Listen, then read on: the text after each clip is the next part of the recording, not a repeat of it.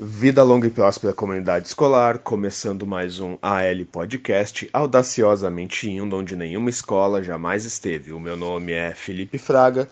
O episódio que vocês vão ouvir agora foi originalmente transmitido pela página do Facebook da escola, onde ocorreu uma reunião de professores contratados do estado do Rio Grande do Sul, que compõe o comitê de professores contratados, onde foi feito um relato de como é ser professor contratado no estado do Rio Grande do Sul e feita uma discussão sobre os problemas desse tipo de vínculo com o estado. Fiquem com o episódio aí, é uma discussão bastante importante sobre uma realidade da educação que nem todos estão a par. E antes de começar esse episódio, eu gostaria de lembrar que nós temos um apoiador, que é a empresa Capacitar, que representa a Unip, Universidade Paulista, aqui na cidade de Canoas. Uh, e gostaria também de recomendar que vocês ouçam o Escola Pública Podcast, uh, que é um podcast também sobre educação, uh, especificamente sobre escolas públicas. E também gostaria de recomendar que vocês ouçam o podcast da, da Escola Santa Doroteia, do qual participou o professor Ronaldo, que também é professor aqui na Escola André Leão Puente. E ele fala sobre iniciação científica no terceiro episódio do podcast. Quem puder, confira lá e prestigie podcast.com.br. Conheça nossa rede e nossos podcasts parceiros.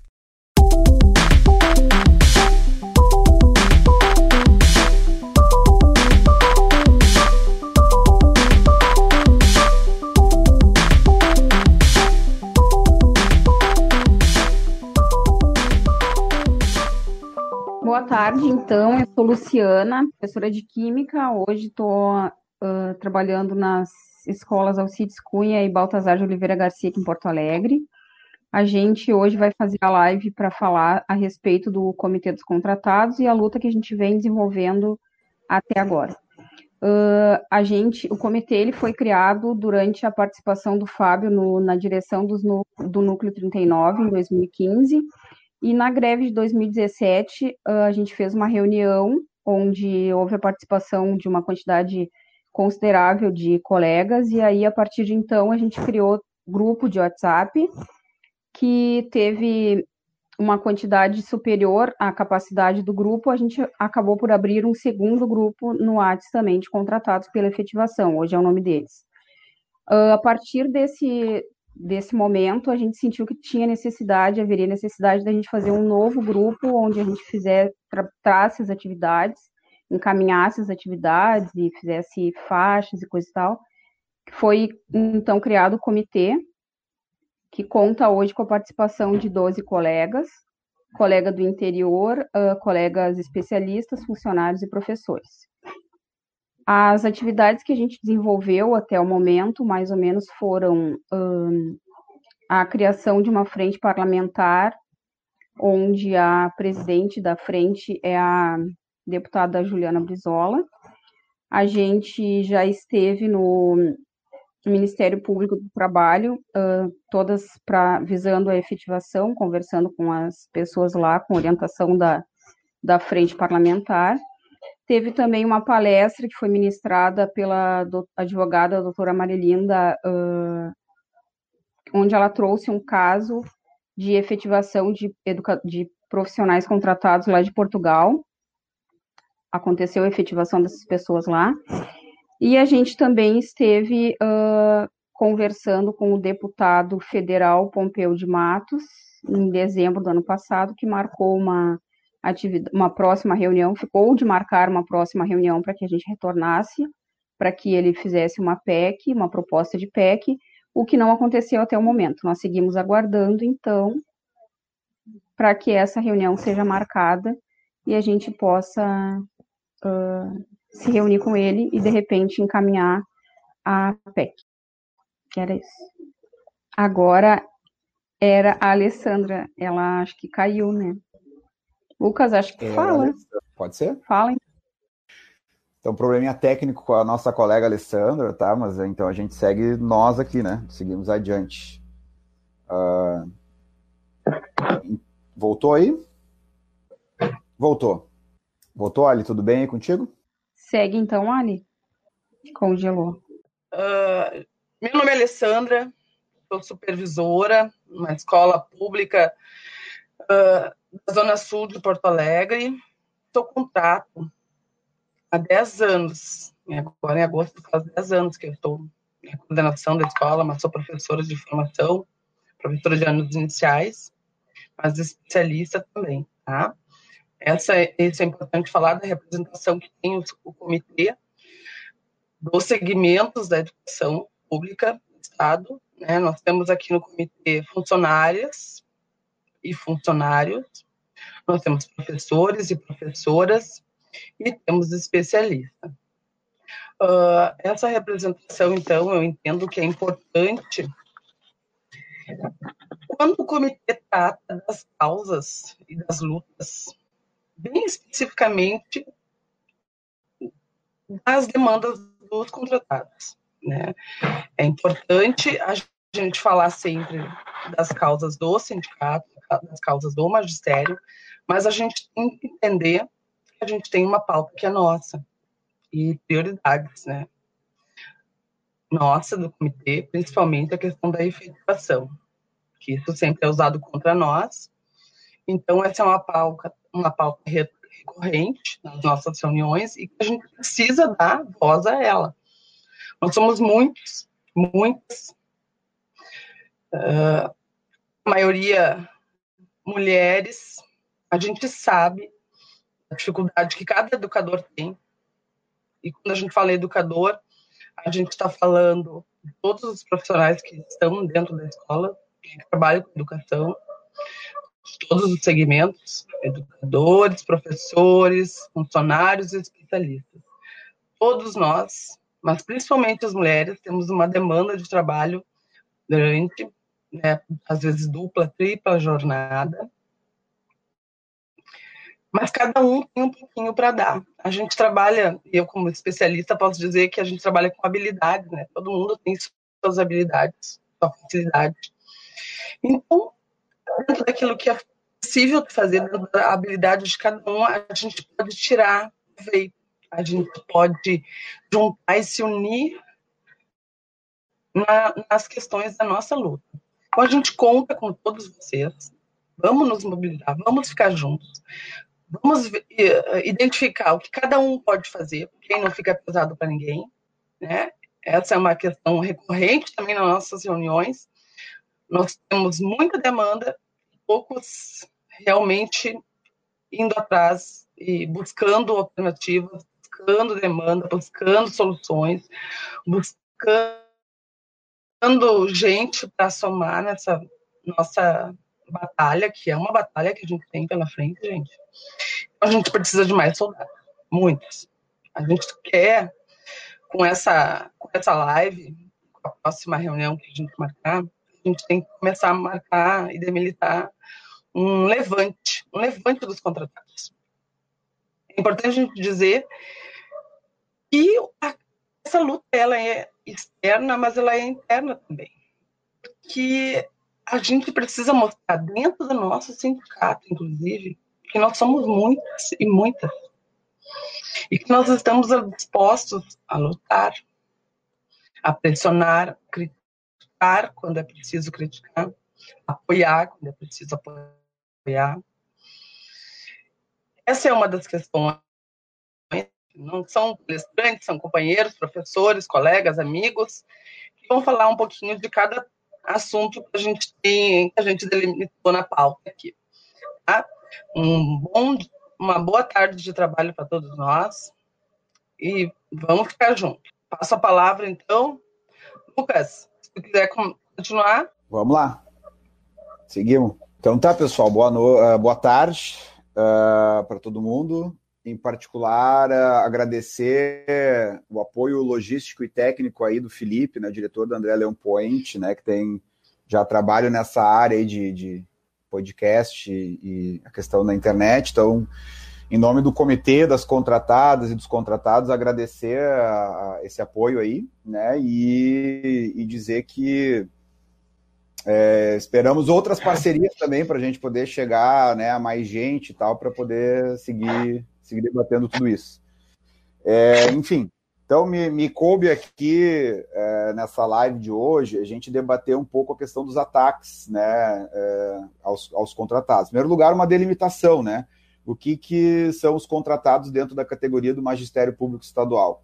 Né, os, os contratados são, é, digamos assim, o setor uh, mais precarizado né, dentro do, do, do funcionalismo público eh, estadual. Por exemplo, é, semelhante aos setores temporários é, no, no, setor operário, né, e em outras categorias, né, então o setor que tem os mesmos deveres, mas não tem os mesmos direitos.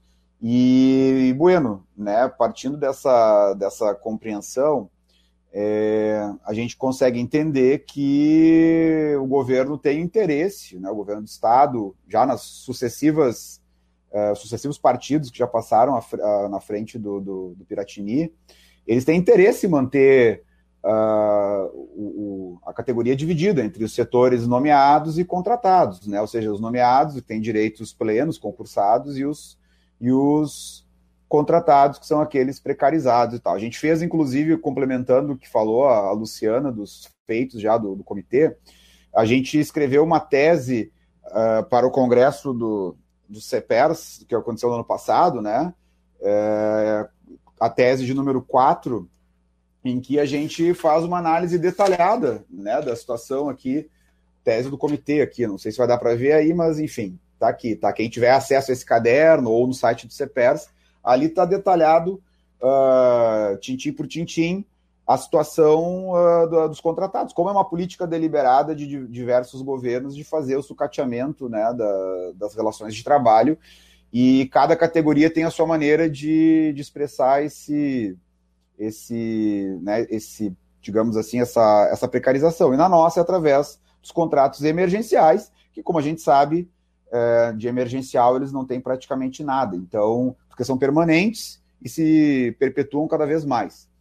E então, assim, há toda uma polêmica dentro da, do, do, nosso sindicato, CEPER, sobre, sobre os contratados, sobre né, se ter bandeira para os contratados ou não tem. Na nossa avaliação, na avaliação do comitê, é, o CEPER deixa, deixa a desejar, as, as, várias direções que o CEPER teve também deixam a desejar uh, uma política para os contratados. Né? Isso não significa, de forma alguma, abandonar as pautas dos, dos professores e funcionários é, supervisores, especialistas, enfim, que são nomeados. Né? Esses permanecem com, a, com as pautas, mas há, e, e, é cada vez mais em todo o movimento sindical, é necessário que a gente, uh, digamos assim, a gente tenha preocupação com os setores uh, precarizados de cada categoria. Né? Então, é, na, no nosso caso, a gente compreende que não há uma política, não há uma preocupação por parte do CEPERS em relação a isso, com um discurso que.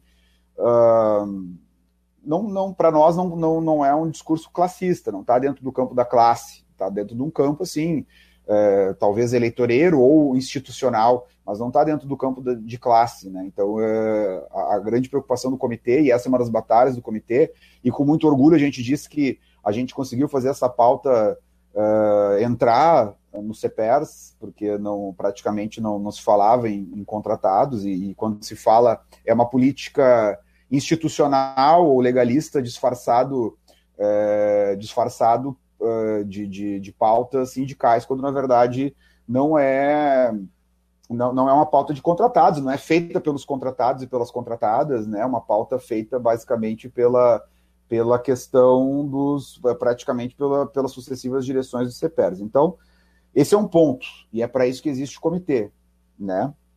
pessoal está falando, aí seria legal também isso aí, continuem colocando aí as, as, as perguntas também, sugestões de pauta para o debate aqui que a gente vai, na medida do possível, a gente vai, vai debatendo. É a Sanca, um abraço para a Sanca lá, uh, região metropolitana também. 24 anos de contrato e na, na nossa tese aqui que eu, que eu falei para vocês, tem 100 assinaturas e o pessoal uh, tem ali o tempo de, de, de contrato emergencial de cada uma delas, né? Então, se vocês pegarem, por exemplo, uh, eu aqui tenho 10 anos de contrato, esse contrato emergencial, esse que é uma década de, de, contrato emergencial, né? Então, na verdade, basicamente é isso aí, mão de obra barata, esse é o ponto. E bueno, se criou dentro do CEPERS uma estrutura assim dicotômica né? Ou é nomeado, é contratado, ou seja, não, não, se tem uma política classista que atenda especificamente a, a, a esse setor da, da, nossa categoria em sintonia com os setores nomeados e concursados, né? Então se cria como se fossem coisas uh, coisas uh, separadas, né? Coisas que não têm uma coisa a ver com a outra. Então uh, a gente criou o comitê com esse intuito de levantar as bandeiras dos contratados, porque, como falaram aqui nos comentários, né, mão de obra barata é, é para é explorar, é para é explorar tanto do ponto de vista salarial, é, do ponto de vista, enfim, de direitos que a gente não tem, né? E, enfim, é, bueno. Então, se, se cria assim, a, se dentro do CPERS a gente levanta, bom, temos um problema, e esse problema é um fato, não sou eu que estou inventando, não, o companheiro dos, dos contratados que, que, que inventaram. Esse problema ele existe já de pelo menos uns 30 anos. Sempre teve contrato emergencial, é previsto na Constituição, ok, mas há 30 anos, pelo menos, pelo menos nós temos cada vez mais uh, o contrato emergencial vindo como uma, uma digamos assim, uma, o regime preferencial, tanto é que tivemos um pico de 30 mil contratados, agora diminuiu um pouco, porque alguns foram demitidos e tal. Então a gente, uh, a gente tem, tem essa, essa a, a clareza, por exemplo, da importância do que o CEPERS levanta, que é a necessidade de, de, de, de, defender concurso público, ok, não há divergência do comitê em relação a isso, mas o fato é que o governo vem burlando uma série de legislação, vem burlando a questão dos concursos e vem tendo como regime preferencial o contrato emergencial. E, bueno, o contrato emergencial, o que que o que, que, o que, que acontece? É os direitos que praticamente uh, uh, não existem, pode ser demitido, como aconteceu no início do ano passado, onde o governo Eduardo Leite, do PSDB, demitiu uma série de contratadas que estavam em licença saúde, algumas com câncer, foi uma comoção em todo o estado, inclusive, lamentavelmente, o CEPER só fez alguma coisa depois que o Comitê dos Contratados começou a, a, a se mobilizar e a tensionar e a denunciar, né? Então, esse, esse ponto, assim, é fundamental a gente frisar, porque, certo, a gente está à mercê da. A gente está à mercê do, do, do, do interesse né, da, da, do governo, que tem interesse em manter precarização do trabalho, mão de obra barata e assim por diante. Bueno, dito tudo isso, uh, a gente acha que, bom, o concurso público é a bandeira prioritária do CEPERS, ok, ninguém é contra isso, mas a gente tem uma bandeira que eu acredito que depois o camarada uh, Fábio vai falar melhor também, vai desenvolver melhor a questão da, da efetivação que é uma bandeira histórica do comitê, e de vários camaradas que, que levantavam essa, essa bandeira, como eu. A companheira Catiana também, cabe lembrar, companheira é, nomeada que, que, que, levantou essa bandeira também, né, nome, é, a importância, assim como o próprio Felipe, que é um companheiro é, nomeado com consciência de classe. É justamente isso que a gente quer cultuar no comitê. Não, é? não se trata de uma luta de nomeado contra contratado, entrar em porta dos fundos ou trenzinho da alegria. Se trata de uma classe, um regime de trabalho. Então, se temos um regime de trabalho, nós temos que ter. Nós, se nós temos uma forma de trabalho, nós temos que ter um regime de trabalho, um vínculo de trabalho. Né? E o governo sabe muito bem disso e joga com isso. Tanto é que nas últimas greves sempre jogou com a ameaça da, da demissão dos contratados e assim por diante. Então, a gente levanta a efetivação como uma saída para quem tem 15 anos de contrato, para quem tem 10 como eu, para quem tem 15 como a Nara, que botou ali há pouco, e 24 como a Sanca e outros tantos que, que, que a gente sabe que tem eh, já vários anos de, de, contrato, que de emergencial não tem nada. Então, Bueno, já, já descaracterizou o vínculo emergencial, já é um vínculo permanente. Significa que o Estado necessita desses trabalhadores, dessas trabalhadoras, então não tem como simplesmente é, o, o, o Estado uh, chutar e, e, demitir, como fez o Eduardo Leite, criminoso, diga-se de passagem, ao ter demitido gente em licença saúde. E se a gente não fizer nada, se a gente não se mobilizar, e lamentavelmente, se a gente não, não uh, pressionar os CPERs, é, vai acabar que, na prática, o governo vai cada vez piorando a nossa situação, como já o Faisal Caran, que há um tempo até participou de uma live aqui recentemente, ele tem a cara de pau de falar um monte de coisa, assim, é, né, como se fosse uh, né, uma, uma, uma, uma, cara dura, assim, de, de falar com uma, uma simplicidade, assim, como se defendesse uma coisa certa, né? Na verdade, se dependesse da política do PSDB, do Eduardo Leite, nós já estaríamos entrando no estágio do, da categoria O de São Paulo, que é contrato por tempo determinado, né, que termina lá em dezembro e se reinicia em, em, março, ou seja, portanto, o fim do direito às férias, né, e, e, o fim do direito à licença saúde, que já na prática já acabou, né, inclusive agora, se algum contratado, alguma contratada pegar o Covid-19, aí o que, que vai acontecer? Vai ser demitido também? Vai, vai, vai, né, vai entrar na lista, o Eduardo Leite vai demitir? E bueno, para nós a efetivação é uma bandeira central, e, e, acho que é a única bandeira classista. Então, todo mundo que, de uma forma ou de outra, uh, a gente acha que, que tem que é, trilhar esse caminho. Claro que a, que a efetivação ela não é a única bandeira. Né? O, o, a, a efetivação ela é uma, é a bandeira central do comitê, né? Mas existem outras, é contra a demissão, pelo direito ao trabalho, contra a remoção de, de, de, escola, pelo direito à negociação dentro das próprias escolas, quando nós temos aquela disputa por, por, eh, por, por, uma vaga, por uma, por uma disciplina, que se seja discutido isso, né? Que não seja simplesmente, ah, tu é nomeado, tu é contratado, eu sou acima de ti, sabe? Não, vamos tentar tratar com, com consciência de classe, esse é o apelo principal do comitê, porque né, o comitê, inclusive, na greve do ano passado, foi vanguarda da greve, mesmo não tendo acesso ao plano de carreira, que estava ameaçado. Por que, que a gente defende plano de carreira, mesmo não tendo acesso a ele? Porque nós queremos ser efetivados no plano de carreira, né? Nós queremos ter o direito do plano de carreira e também porque nós defendemos, achamos que nós não podemos perder esses direitos que foram conquistados com muita luta, mesmo que nós não tenhamos nesse momento acesso a ele. Isso é consciência de classe. Né? Então, e é isso que a gente precisa cultivar no CEPERS e que infelizmente o CEPERS não cultiva.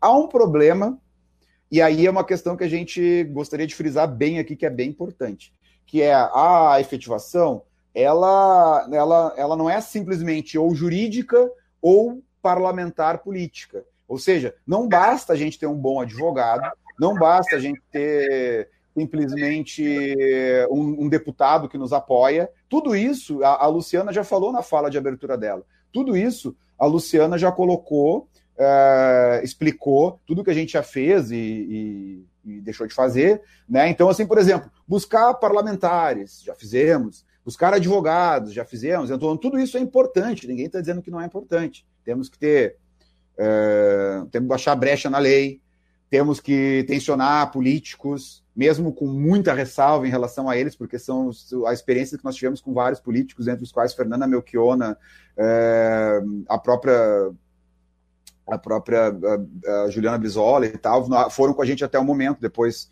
nos largaram, o próprio Pompeu de Matos. Então, a gente tem que ter muito cuidado com isso e, e o comitê tem uma experiência e a gente gostaria de socializar essa experiência a partir dessa live com vocês para que a gente saia sempre de um patamar superior e não fique andando em círculo sempre tentando voltar a estaca zero. Então, nós já tentamos todos esses caminhos, não significa que a gente não vai tentar mais, mas o que a gente quer reforçar aqui nessa live é que só o caminho da luta e que vai garantir qualquer direito, qualquer direito para nós, seja o direito a estabilidade, seja o direito à não demissão, remoção, é, a não remoção de escola, né, qualquer tipo de direito que, que, que a gente é, puder ter é, dentro desse contexto, inclusive o direito à licença saúde, que está ameaçado, até o direito máximo, que é a efetivação, do qual a gente não abre mão, é, a, é, é, na luta, é na organização, é, é democratizando o CEPERS, é democratizando o movimento sindical e é participando. A gente tem dois grupos, como a Luciana fez menção no início da, da live, nós temos dois grupos no WhatsApp,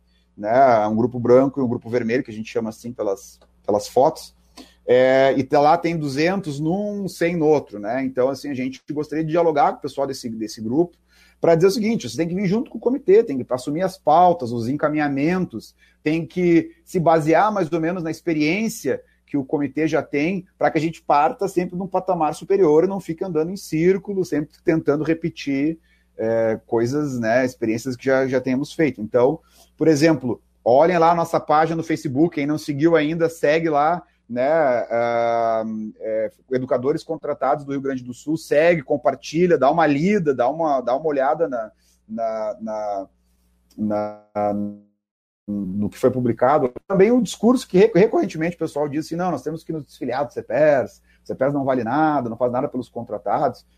Pessoal, é óbvio, o CPRs tem vários problemas, não é só esse dos contratados, tem outros também. Mas no caso do, do, do CPR, sim, quem é contratado sabe como, como pesa a assessoria jurídica, a direção do CPR nos trata muitas vezes quase como, quase como a Seduc nos trata, como se fôssemos nada, né? Como se fosse assim, é, tá ali carne barata. Mas a gente, o CEPERS é um sindicato, o problema é a orientação do CEPERS, não é o sindicato em si. Então a gente tem que cada vez mais fortalecer essa ideia, fortalecer ideias do comitê, ideia da efetivação, ideia de organização de base no CEPERS, ideia de democratização, mas sempre com o objetivo de fazer com que a gente uh, fortaleça esses elos né, de luta e de mobilização. E só assim, e só se a gente lutar, se mobilizar, tivermos responsabilidade com a nossa com a nossa, com a nossa reivindicação, se nós realmente queremos efetivação, se nós realmente queremos uma, uma mudança em relação nós temos que ter responsabilidade com isso e com essa mobilização, e, portanto, parte dessa responsabilidade está em a gente levar ela a sério e a gente conseguir se mobilizar no sentido de, uh, de, de, tomar as instâncias do sindicato, que são nossas, sempre com consciência de classe. Não é uma guerra entre contratado e nomeado. Por mais que existam uh, contratados na, na categoria sem consciência de classe talvez seja até a maioria, lamentavelmente. Mas não é uma guerra de nomeado e contratado, é uma guerra contra o governo, contra uma política de governo, contra a precarização do trabalho, é uma guerra pela unidade com contratado, com nomeados com consciência de classe, como Felipe, como a Catiana, como Eton, como a Silvia, né, que são companheiros que, que são, são nomeados e, e, defendem a efetivação, defendem bandeiras do comitê, defendem, né, enfim, e assim por diante. É, Para não me estender mais, é, eu queria dizer só o seguinte: eu acho que dentro dessa história de pandemia que a gente está vivendo, nós temos visto aí que o governo vem com um discurso e outra prática. Aliás, não só o governo. O governo vem com um discurso de, uh, de uh, calamidade pública, de o fim do mundo, né, basicamente, e, uh, e, enfim, inclusive com um decreto que, que fala que é, que é calamidade pública e tal, é, é isso que está escrito textualmente no decreto do Eduardo Leite. Mas a política que ele vem aplicando, não só ele, o governo Bolsonaro, os governos ao redor do mundo, é uma política de flexibilização de direitos, de retirada de direitos, ainda que tenha ajuda de custo miserável de 600 reais para alguns setores, o objetivo é flexibilizar, é criar o teletrabalho, é, sabe, é, é exigir que, que os professores tenham uma resposta agora, sendo que as comunidades escolares não têm acesso à internet. E o acesso à internet que fez o líder do governo agora, aquela demagogia, na verdade é para ajudar as grandes operadoras de telefonia, de internet, Vivo, Oi, Claro, e por aí vai, né? Não é, uma, não é para ajudar o nosso aluno, né? Que não sei nem sequer se tem, um, tem condições de ter um aparelho, né? Enfim.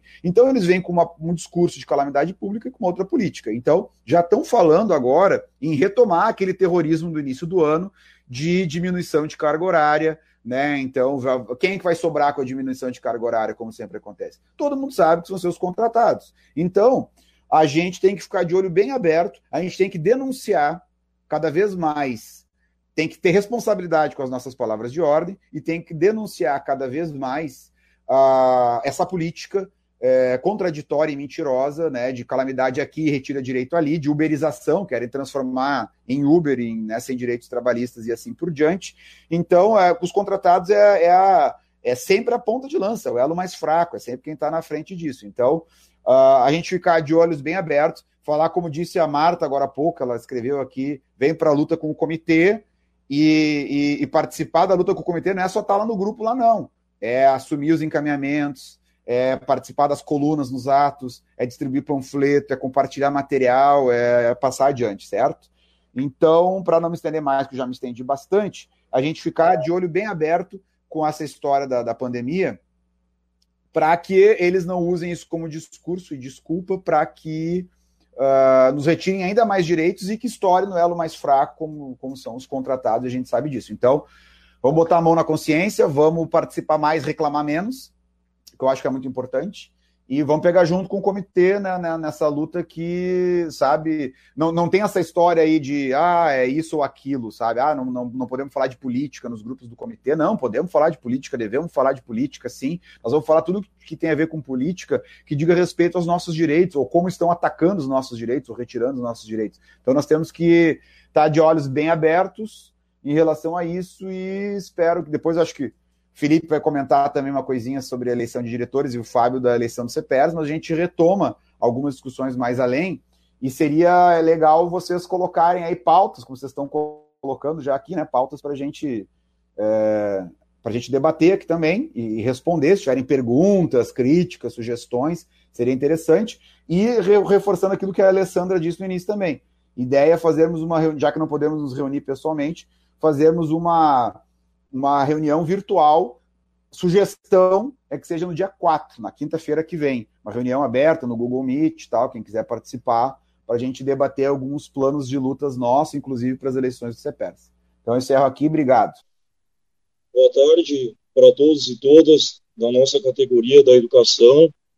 Eu sou o professor Fábio Pereira, de Educação Física, da Escola Estadual de Ensino Fundamental Piauí e do Colégio Estadual Paulo da Gama, Instituto Paulo da Gama, Instituto Estadual Paulo da Gama. É, sou contratado por todos vocês no Estado, vou completar 10 anos de contrato. Nós aqui. Fábio, procura usar Oi. o fone, por favor. Tá, as pessoas estão comentando que tá baixo. Procura usar o fone se tu tiver aí na mão. Ou fala mais perto do microfone. É, ou fala mais perto do. Aí melhorou um pouco, aí. Eu? Fala aí, segue aí. Tá ouvindo melhor agora? Sim. Bem melhor. Coloco para vocês dizendo que essa luta que nós estamos realizando agora é uma luta que já vem há bastante tempo. Nós, como educadores contratados na nossa categoria, educadoras contratadas na nossa categoria, temos feito esse enfrentamento é, para combater a precarização do trabalho. Nós não somos contra o concurso público, muito pelo contrário, nós defendemos o concurso público também, mas nós entendemos que na situação que nós, contratados e contratadas da nossa categoria, nos encontramos, é, a única forma de nós combatermos e barrarmos essa precarização é lutarmos pelo nosso norte, nossa bandeira de luta do nosso comitê, que é a nossa efetivação. Somente a efetivação vai nos dar é, o alcance que a gente precisa ter em relação ao encerramento dessa situação de precarização de trabalho que a gente se encontra.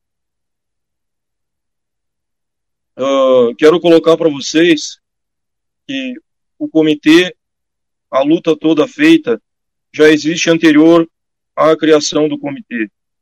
O comitê se tornou municipal em abril de 2015 e em dezembro de 2015 ele se tornou de forma estadual. Como a camarada e colega Luciana falou no início, ele ganhou um fortalecimento maior na greve de 2017, quando nós, contratados e contratados da nossa categoria, sofremos uma perseguição durante a greve, quando nós pagamos a greve juntamente com toda a nossa categoria, ao lado de nossos colegas nomeados e nomeadas da nossa categoria. O secretário de Educação na época, o Ronald Kumenauer, fez um pronunciamento dizendo que se os contratados e contratadas da categoria continuassem em greve, ele iria nos demitir. E somente a força unificada nossa de toda a categoria né, fez com que mostrasse que a educação tem voz e lá nessa luta um grande triunfo que nós tivemos foi no dia 28 de novembro de 2017 nós conquistarmos a Frente Parlamentar dos Educadores Contratados, que é presidida pela deputada estadual Juliana Brizola.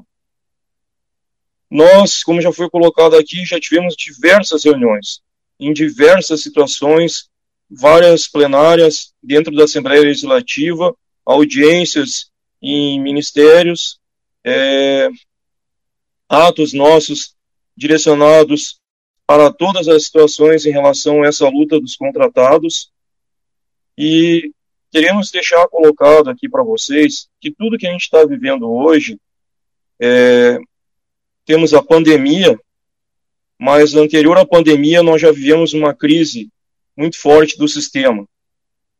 E a pandemia só veio a complementar a crise pré-estabelecida pela situação desse sistema. E nós, como trabalhadores da educação que somos, e trabalhadoras da educação, dentro da situação colocada como contratados e contratadas da nossa categoria, se encontramos especificamente num limbo jurídico, onde as pessoas não encontram uma resposta para nós. Mas nós sabemos que essa situação que a gente se encontra existe uma brecha jurídica que já foi comentada em nossas reuniões, em nossas audiências. A juíza Valdete, na audiência do dia 11 de dezembro de 2017 na Assembleia Legislativa, chegou a comentar que nós só vamos conquistar o nosso, o nosso espaço e conquistar a nossa efetivação como contratados é, quando nós unificarmos a luta, fortalecermos a luta e irmos atrás aonde existe a brecha, né? Que mostra para nós os caminhos que precisam ser apontados para a gente combater todo esse tipo de situação é, que a gente se encontra agora. Quero salientar para vocês que esse concurso público que foi apresentado é, para preencher a vaga de 1.500 professores, nós, como já disse aqui, nós não somos contra o concurso público, mas para que todos e todas possam nos entender aqui bem claramente. Este concurso público não atenderá a demanda de 43% da nossa categoria de educadoras e educadores contratados entre professores e funcionários de escola. Esse concurso que vai ser realizado também vai gerar um problema para nós, que nós, dentro do comitê, nós temos uma posição que somos contra, não ao concurso, mas o que vai acontecer imediatamente após ele, que é a demissão de educadores contratados e educadoras contratadas da nossa categoria. Nós lutamos para que não aconteçam demissões. Nós lutamos, como os colegas já colocaram aqui anteriormente, pela garantia do emprego das pessoas, das educadoras e dos educadores da nossa categoria. Nós estamos no meio de uma pandemia e a nossa situação que está colocada agora em xeque é pela garantia dos nossos empregos e pelo nosso salário sendo pago em dia, não sendo parcelado e apresentado para nós as características totalmente desvalorizadas da situação de educação como estão sendo apresentadas. A EAD, ela não corresponde, no total, o atendimento de toda a comunidade escolar. Assim como nós temos colegas e educadores e educadoras da nossa categoria que têm difícil acesso à tecnologia, aos meios da internet, nós temos a nossa comunidade escolar, os nossos alunos e alunas que não conseguem ter acesso a essa mesma situação de tecnologia para conseguirem cumprir e realizarem as suas tarefas. Temos que salientar também que a forma como está sendo colocadas as coisas, nós já tivemos demissões de educadores que trabalham até com ensino à distância, com EAD, e que foram substituídos por drones, certo? Por especificamente robôs. E o que acontece conosco daí? Onde está realmente a valorização da educação e de todos os educadores? Se nós vamos substituir o educador, o material humano que lida com crianças, com adolescentes, com adultos, aqueles que ensinam os jovens e os adultos no EJA, como ficam esses educadores e educadoras no futuro da nossa educação. Precisamos salientar aqui, em alto e bom tom, que a educação não é mercadoria. E precisamos salientar aqui também que a EAD está colocando a nossa educação numa situação de falência, porque vai colocar os educadores e as educadoras em situações de demissão demissão em massa de educadores e educadoras. E é o que nós não queremos, é o que nós não almejamos, é o que nós, como educadores, dentro do comitê, também fazemos o combate. Porque nós queremos uma educação pública, laica, gratuita e 100% de qualidade para todos nós, atendendo tanto a nossa comunidade escolar como a sociedade do nosso país em geral. Queremos a contemplação dos educadores. E para que isso possa ser alcançado e almejado, para que os educadores e as educadoras, não só do nosso município, não só do nosso estado, mas em todo o nosso país, sejam eles colocados na prioridade do patamar principal da construção da nova sociedade, que é o investimento na educação e valorizar a educação pública. A educação que nós, educadores e educadoras, contratados e contratadas da nossa categoria, fazemos parte. Temos uma luta diária e constante e vivenciamos tudo isso que tem acontecido conosco. O sofrimento, o sucateamento dos espaços, das escolas, a forma como somos tratados, nós não desejamos isso para ninguém. Nós queremos que todos tenham prioridade à educação e nós queremos que todos e todas se sintam parte dessa nossa educação que nós desejamos que ela seja construída verdadeiramente de fato e de direito. A efetivação é o caminho para as contratadas e para os contratados da nossa categoria. É o nosso norte, é o norte do comitê. Nós lutamos para combater a precarização. Somente com ela nós vamos conquistar o nosso espaço e o nosso direito. Quero colocar para vocês que existem dentro da, das organizações do nosso sindicato, infelizmente, posições que são contrárias à posição do comitê, posições que são contrárias à situação da efetivação. Mas nós continuamos fazendo a nossa luta e defendendo a educação como nós temos que defender e defendendo a nossa, a nossa efetivação. Nós, do comitê, estamos na defesa incondicional dos educadores e das educadoras contratadas da nossa categoria. Quero colocar para vocês que o que aconteceu com as educadoras e os educadores contratados no ano passado, que os companheiros e as companheiras escreveram muito bem anteriormente sobre as pessoas que estavam em licença saúde, com depressão, com câncer, é, com cirurgia de coluna, com atestado médico apresentado, e foram, de forma arbitrária e erroneamente, inadmissivelmente demitidas, nós estivemos lá para defender, em todos os momentos, a readmissão imediata desses educadores e dessas educadoras contratadas na nossa categoria, que foram é, exonerados porque estavam em licença saúde. Queremos colocar aqui também que o novo pacote apresentado pelo governador legalizou essa situação de demissões.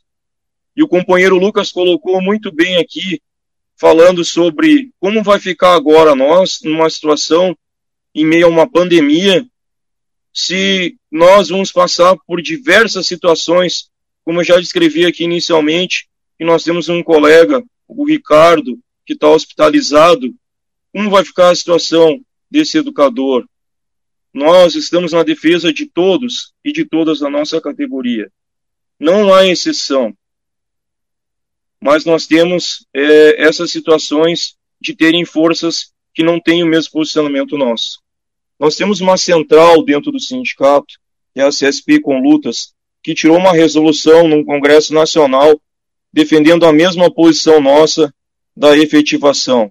E nós temos forças políticas dentro do nosso sindicato que têm posição favorável à posição do comitê, que é de defender a bandeira da nossa efetivação, que é o nosso norte. Mas também nós temos a posição de forças políticas contrárias, como, por exemplo, a direção central do sindicato, que tem uma posição contrária à nossa do comitê, de lutar pela efetivação, porque eles defendem somente o concurso público e levantam daí situações de caráter de dizer que a efetivação ela é inconstitucional. Da forma como se encontra a nossa situação hoje dentro da educação e como trabalhadores e trabalhadoras que somos, a única forma de nós combatermos a precarização do trabalho é lutarmos pela nossa efetivação. Não existe outra forma e qualquer outra posição que seja contrária à efetivação em relação às contratadas e os contratados da nossa categoria se posiciona, infelizmente, defendendo demissões em massa de trabalhadores e trabalhadoras de educação, que são os contratados e contratadas da nossa categoria. E nós vamos ficar sempre na defesa incondicional das educadoras e dos educadores, porque nós queremos a nossa efetivação. Quero colocar aqui para vocês que há muito tempo atrás, na Argentina, houve luta de classes, houve luta de trabalhadores ferroviários para conquistarem a sua efetivação. E eles conquistaram a sua efetivação lá, na luta. Infelizmente, houve o falecimento de um companheiro que lutava e que comandava essa luta e organizava junto com todos os outros companheiros e companheiras. Mariano Ferreira morreu como ferroviário lutando pela efetivação dos trabalhadores e das trabalhadoras ferroviárias e ferroviárias da Argentina. Nós temos a posição da doutora Marilinda, que diversas vezes reuniu conosco na frente parlamentar e também fez palestras conosco no CEPERS, no nosso sindicato, colocando a posição da educação em Portugal, que lá eles apresentaram uma PEC portuguesa, e essa PEC que foi apresentada lá estabelecia a criação de um concurso interno para os contratados e as contratadas da nossa categoria. E então, na educação portuguesa, esses educadores contratados e essas educadoras contratadas conquistaram lá em Portugal a sua efetivação. Muitas vezes, quando nós colocamos essas situações, esses exemplos aqui, que já aconteceu também aqui no Rio Grande do Sul, já aconteceu em Minas Gerais, e nós colocamos nas reuniões do sindicato em que a direção estadual se faz presente, é, colocam para nós que isso aconteceu lá, não vai acontecer aqui, como a situação que nós colocamos da Argentina e Portugal. Quando nós citamos a situação é, de Minas Gerais, e quando nós temos a situação do Rio Grande do Sul, a palavra forte que eles vêm utilizar é a Constituição. E aí nós colocamos. Então, como nós vamos fazer o enfrentamento à precarização? Se existe uma única forma de combater essa precarização, que é dizer todos nós juntos e todas nós juntas conquistarmos a nossa efetivação, que é o norte, a nossa luta do comitê. Como já inicialmente falei, estamos nessa luta há bastante tempo e nós vamos precisar de todas e todos vocês conosco nessa luta para se enganjarem conosco, estarem conosco, comparecerem às nossas reuniões, participarem agora nesse momento de pandemia das nossas lives que nós estamos é, chamando vocês e convidando vocês para participarem. E colocar que os espaços que estão dados para a educação, a educação só vai se construir quando nós combatermos todos os inimigos que são colocados e apresentados por esses governos de plantão em relação à divisão dos trabalhadores numa luta que ela vai ser conquistada, vitoriosa por todos nós, se nós nos unirmos em todos os espaços da educação pública para construirmos a verdadeira educação que nós desejamos e que nós almejamos nessa vida. Só a luta muda a vida, como dizia a frase do nosso núcleo 39, quando nós estávamos lá, quando o comitê foi construído de forma municipal e estadual. E essa luta tem que ser diária e contínua. E nós precisamos que todos vocês estejam conosco nessa luta para que nós venhamos a, então a conquistar a nossa tão desejada efetivação. Um forte abraço para todas e todas e nós seguimos na luta tá, pela educação pública 100% gratuita, laica e de qualidade que nós desejamos e que nós queremos. Bom, pessoal, então, uh, primeiramente eu gostaria de agradecer o convite uh, do comitê para participar, mesmo não sendo professor contratado, né? Atualmente sou professor concursado diretor da escola que está hospedando a live agora, mas eu fui contratado por, por seis anos, entrei no estado em 2009, fiquei até 2015 como contrato, quando consegui, então, uh, passar no concurso, né? as falas de vocês aí todas elas eu vou me associar nelas, são todas muito importantes, eu acho que vocês pontuaram o, os principais pontos aí, né? Uh, então, gostaria de dar uma contribuição uh, curtinha para a gente não se alongar muito, até para poder responder perguntas depois e, E quem, e quem quiser falar mais alguma coisa em cima dessas perguntas aí, né? Uh, então, agradecendo o convite por ter sido uh, convidado, dizer que a escola também está tá aberta aí a todo mundo que, que quiser participar e falar de, de educação, né? Inclusive, nós tivemos uma live onde participou, inclusive, o secretário de Educação aí na semana passada, né? Uh, então, a gente, para todo mundo que quiser falar de educação, a gente abre o espaço aí para quem quiser falar e eu fico feliz de agora poder abrir para colegas contratados também, né? Uh, o principal ponto que eu gostaria de, de, pontuar aqui, que já é alguma coisa que eu converso com os colegas, até em discussões do CEPERS há muito tempo, uh, é falar sobre qual seria a maior prioridade hoje na educação, no, no, no meu ponto de vista, uh, que seria não só a efetivação do, dos contratados, eu acho que isso é muito importante, porque a gente não tem mais como ficar esperando por concursos. O último concurso que foi feito lá em 2013, outro em 2012, uh, foi para o que? 10 mil, não chegou a 20 mil uh, professores que foram nomeados nesse concurso aí, e não diminuiu o número de contratados, né? E como o colega colocou antes aí também, mesmo que se faça concurso suprir todas as vagas dos contratados, vai, vai ser feito o quê dos professores contratados, né? A gente viu aí nos comentários que eu estava colocando em tela que nós temos professores com 26 anos de contrato, nós temos professores com 16, com 11, 5, 3 anos que seja de contrato, né? isso já não é mais um contrato emergencial, né? Isso já é um vínculo de, de trabalho, né? Uh, que tem que ser valorizado, né? A gente não pode simplesmente daqui a pouco dispensar esses profissionais que estão há mais de 20 anos, há mais de 10 anos na, na educação aí. Eu já fui professor contratado, então, como eu já disse, eu lembro como eu me sentia por ser professor contratado na época, né? E uma das coisas que eu achava mais absurdas, que, que eu gostaria de, de pontuar, que eu acho que é uma das coisas mais importantes na educação no Rio Grande do Sul nesse momento, é o fato de os contratados não poderem concorrer à direção de escola e não poderem fazer parte da equipe diretiva, não só como diretor, eh, como vice-diretor, como supervisor, nem orientador, né? Só se pode ser supervisor orientador se for contratado especificamente para isso, mas não pode estar anos na escola e daqui a pouco passar para fazer esse quadro, né?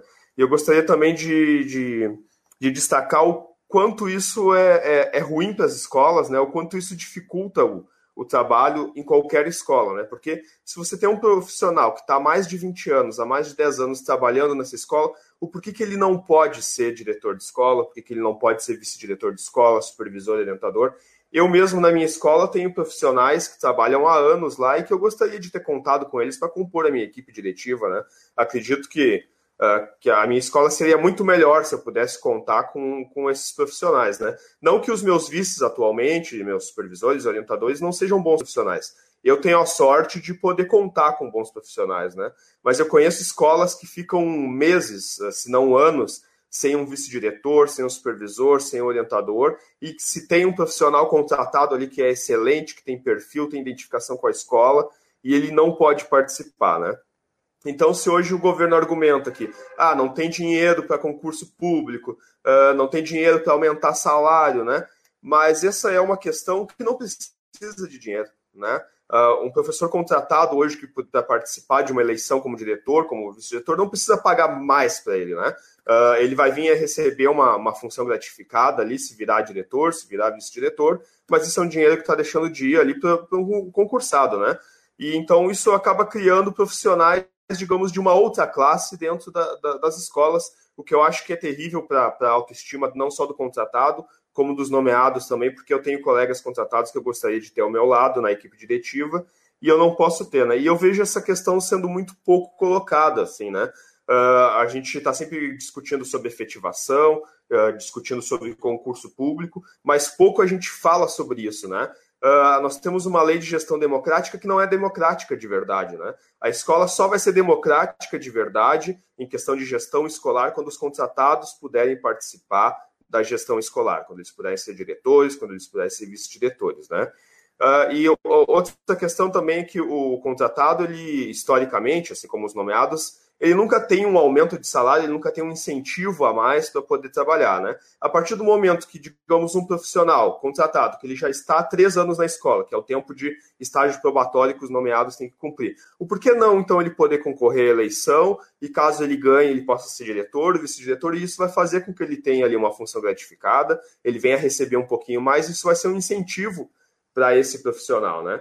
Inclusive, esse ano uh, nós teríamos ou teremos ainda uh, eleição para o CPR Sindicato aí, que eu não, eu não sei ainda se vai acontecer ou não, está sendo discutido dentro do sindicato, era para ser uh, em agosto, se não me engano, talvez ela seja adiada para novembro, outubro, dezembro, ou até mesmo para o início do ano que vem, né? Mas eu gostaria que, que, todos, principalmente os contratados, que é um número bastante expressivo dentro do, do quadro de professores do Rio Grande do Sul, uh, se preparem para isso, né?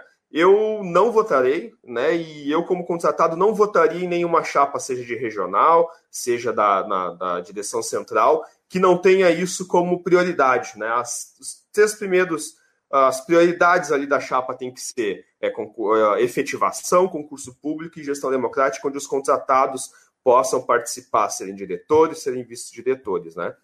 Uh, nos comentários ali eu vi que o pessoal estava comentando também sobre efetivação e perguntando se existe jurisprudência, se, uh, se existe uma base onde isso já tem acontecido. Sim, existe. Uh, eu participo de um projeto que é o Escola Pública Podcast. Quem quiser procurar lá do Luciano, nós temos episódios comparando a educação do Rio Grande do Sul com a educação de São Paulo. E lá o Luciano, que é professor de São Paulo, então que já, já foi professor contratado, hoje ele é professor nomeado. E em São Paulo existe os Classe O. Né? Quem quiser pesquisa lá. O que, que é o Classe O? O Classe O são professores contratados que foram efetivados há cerca de quatro ou cinco anos atrás. Né? Então, já existe. Por que, que num outro estado isso aconteceu? Porque lá na Câmara de Deputados né, foi votada uma lei que efetivava os contratados lá. Né? Então, existe, isso já aconteceu em outro estado. Né? É claro que também lá isso veio acompanhado de uma precarização que talvez não seja interessante. Não é o que a gente quer, a gente quer a efetivação, mas a gente não quer nada de precarização. Né? O que, que aconteceu lá? Os professores contratados uh, a partir de determinado ano, que se eu não me engano foi 2004, 2005, 2009, alguma coisa assim, no episódio lá a gente fala sobre isso, mas eu não me, não me recordo da data, eles foram todos efetivados. O que, que acontece hoje em São Paulo?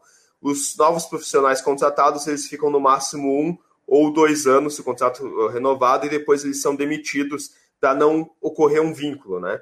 não é o que a gente quer que aconteça aqui. A gente quer que, a partir de três, uh, de cinco anos, uh, então esses profissionais já sejam considerados efetivos, né? já passem a ser nomeados. Se querem um outro exemplo, então vamos para um exemplo mais neoliberal aí, que, que quem é neoliberal gosta de seguir. Nos Estados Unidos. Nos Estados Unidos, um professor, a partir de dois anos que ele esteja na função, ele passa a ter a, a ser nomeado. Ele passa a ser um professor, então, uh, com, esqueci agora o, o, o, termo, né? Mas é um professor que já não pode mais ser demitido, a não ser que seja por uma justa causa, que tenha feito alguma coisa muito grave, né? Então nós temos sim já precedentes. Temos um dentro do país, que é em São Paulo, e temos também um outro país, aí, inclusive um país neoliberal, né? Ah, que lá os professores ficando dois anos no cargo, então eles passam a ser profissionais efetivos, né?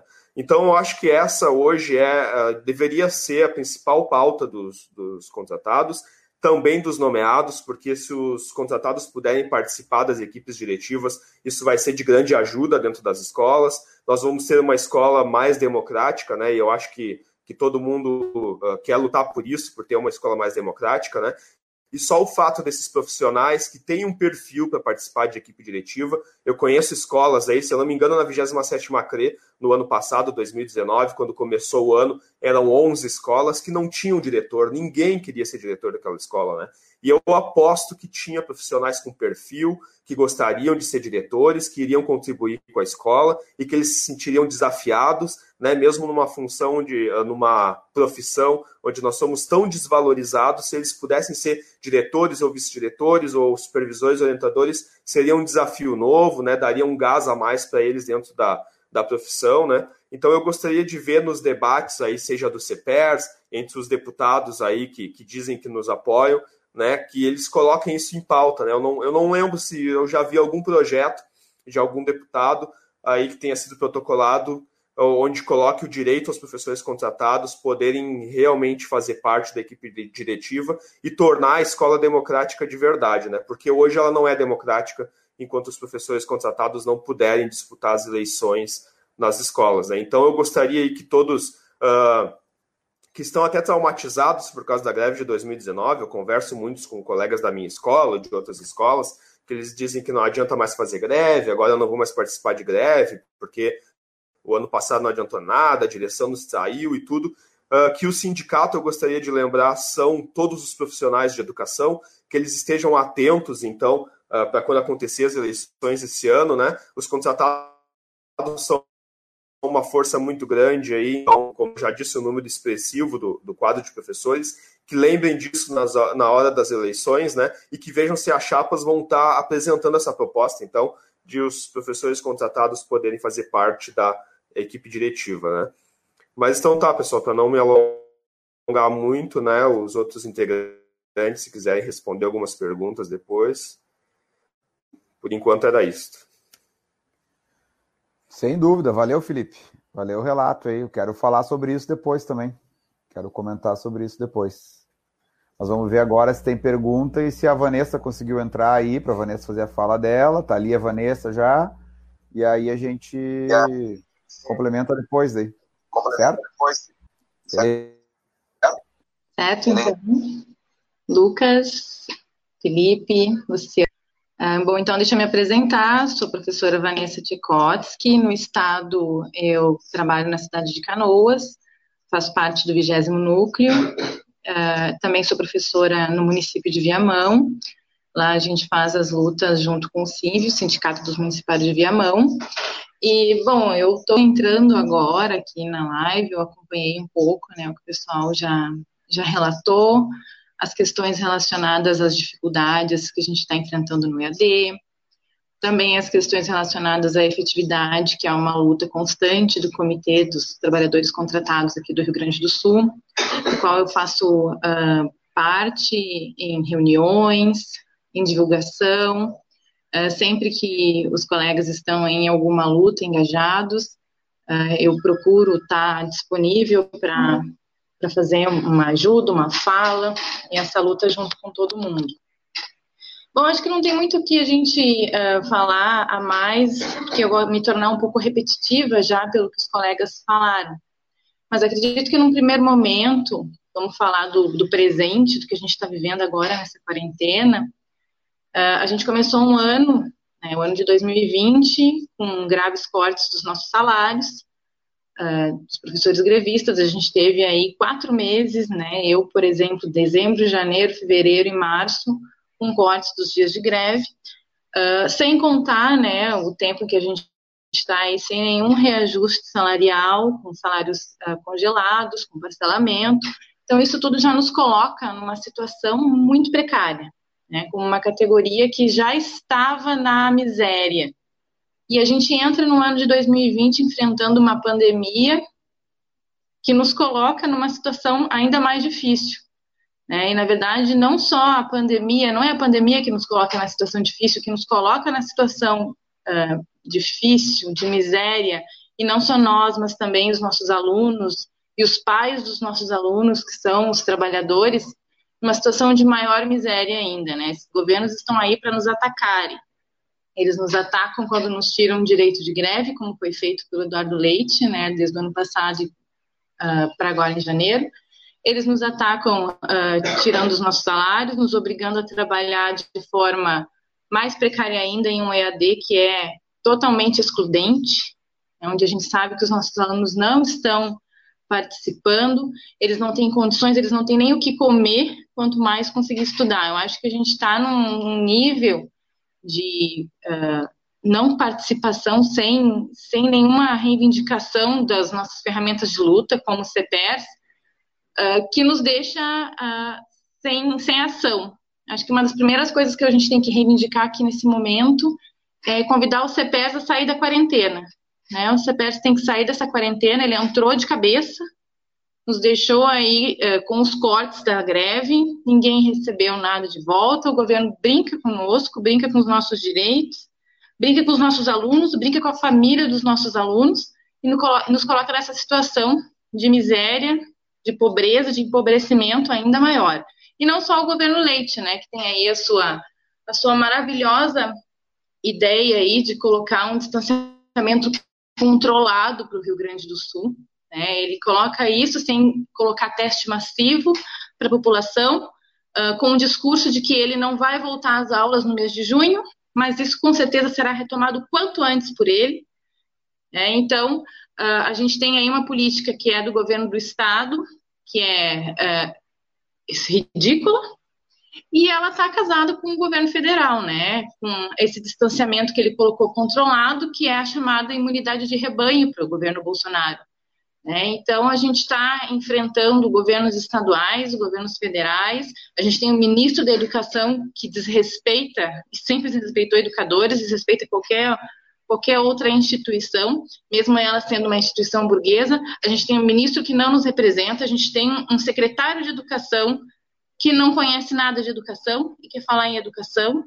Né? Então, a gente está vendo aí um, um, um problema muito sério sério, né, que agora vai se agravar mais com esse EAD. Né, um EAD que o CPS fez questão de bater palma, né, quando ele coloca que, que coloca como uma vitória, que a gente não vai retornar com aulas presenciais, né, mas ele acaba legitimando o EAD, né, não é capaz de colocar uma política contra um EAD excludente e que deixa os nossos alunos é, com mais dificuldades ainda, é, e sem colocar nenhuma política para ir contra os governos, contra toda essa precarização que a gente está vivendo nesse momento.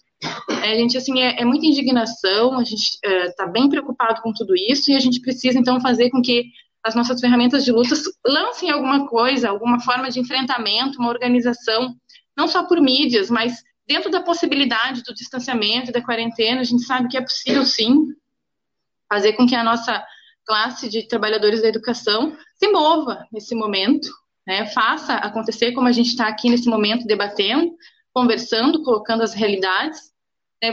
para a gente conseguir começar desde já a rebater toda essa, essa precarização que está sendo imposta por todos esses governos para todos nós, né, educadores. Então, assim, é pela nossa efetivação, né, contra esse AD excludente, a gente não está na normalidade, a gente quer que as vidas sejam preservadas, escolas fechadas, mas uma luta social, uma luta de classe, uma luta que coloque nossos trabalhadores uh, com direitos sociais, com salário, com comida, com emprego, os nossos alunos tendo possibilidade de pelo menos viver com dignidade durante essa pandemia. É, eu acho que a nossa, nossa política também deve ser essa. A gente tem que fazer o um enfrentamento, mostrar que a gente não está aqui uh, única e exclusivamente, claro que a nossa bandeira é são os trabalhadores contratados, como todo mundo já colocou, e eu, claro, sou uma professora contratada desde 2014 e estou nessa luta junto com todos. Mas como cada um já colocou, já fez uma fala uh, e trouxe uma política para a gente colocar, eu, essa é a proposta que eu tenho. É, é isso que eu queria colocar para todos os colegas, um pouco da minha indignação, um pouco da realidade que a gente está vivendo. Espero que uh, tenha sido uh, bom possível né, entender, compreender qual é a nossa posição, né, é, em todas as fileiras que a gente precisa trabalhar e, e, lutar. E era isso, gente, que eu queria colocar nesse momento. Eu fiquei muito feliz por vocês terem me chamado para conversar, né, de colocar a nossa política aí em prática. A gente está num momento muito difícil se a gente não começar a debater é, e mexer com toda a nossa classe, aí a gente vai acabar uh, afundando cada vez mais esse sistema que só nos deixa muito empobrecidos, né, e na miséria. Era isso, queridos. Estamos juntos Gostaria valeu. de fazer um comentário brevezinho, valeu aí, Vanessa, um comentário breve, que é o seguinte, para dizer que existem tantos outros nomeados que são, que têm consciência de classe, um deles é o Jonathan, que é o marido da Vanessa, que está aparecendo ali no, apareceu ali no vídeo antes. Agradecer a ele e tantos outros, além daqueles que o Lucas falou. E também lembrar que até hoje nós tivemos duas, participamos de duas audiências públicas, uma delas foi aquela lá que o Fábio falou em 2017, em novembro de 2017, e a segunda foi o ano passado, que aconteceu, lamentavelmente, foi chamada pela Comissão de Educação por conta de toda a pressão que a gente fez, uh, quando aconteceram aquelas demissões de colegas que estavam em tratamento de doença, tratamento de doença, é, em licença de saúde, elas estavam, e foram demitidas. Lamentavelmente, uh, tivemos a colega Inail, que foi, acabou falecendo esse ano, mas deixamos aqui o nosso salve e dizer que ela está presente, que a nossa luta continua também pensando nela.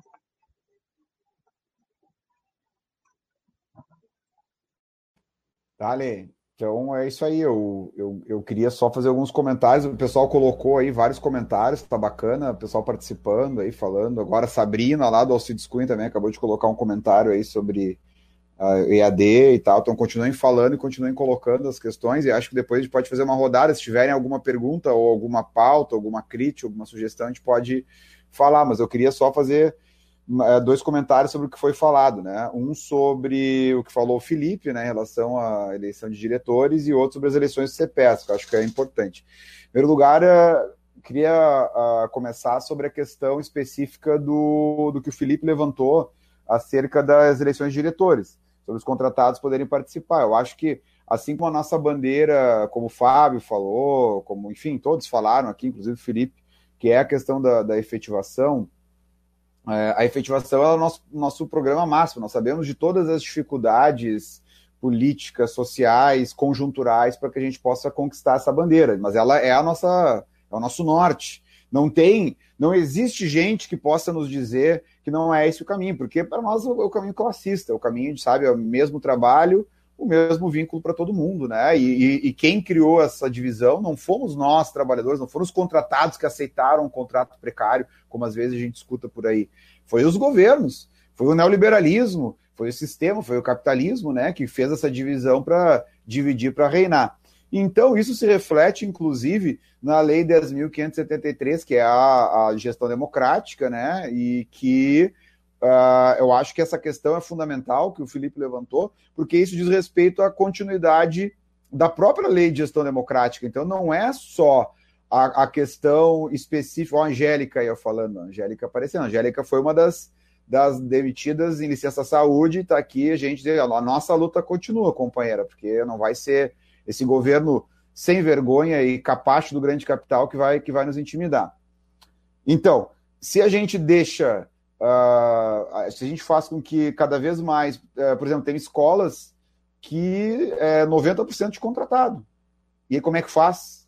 Tem gestão democrática, se 90% dos professores não podem concorrer pelo segmento professores, não podem concorrer para a direção. Inclusive, acho que na própria escola da, da Angélica, que falou que agora pouco tem 90% a 95% de contratados.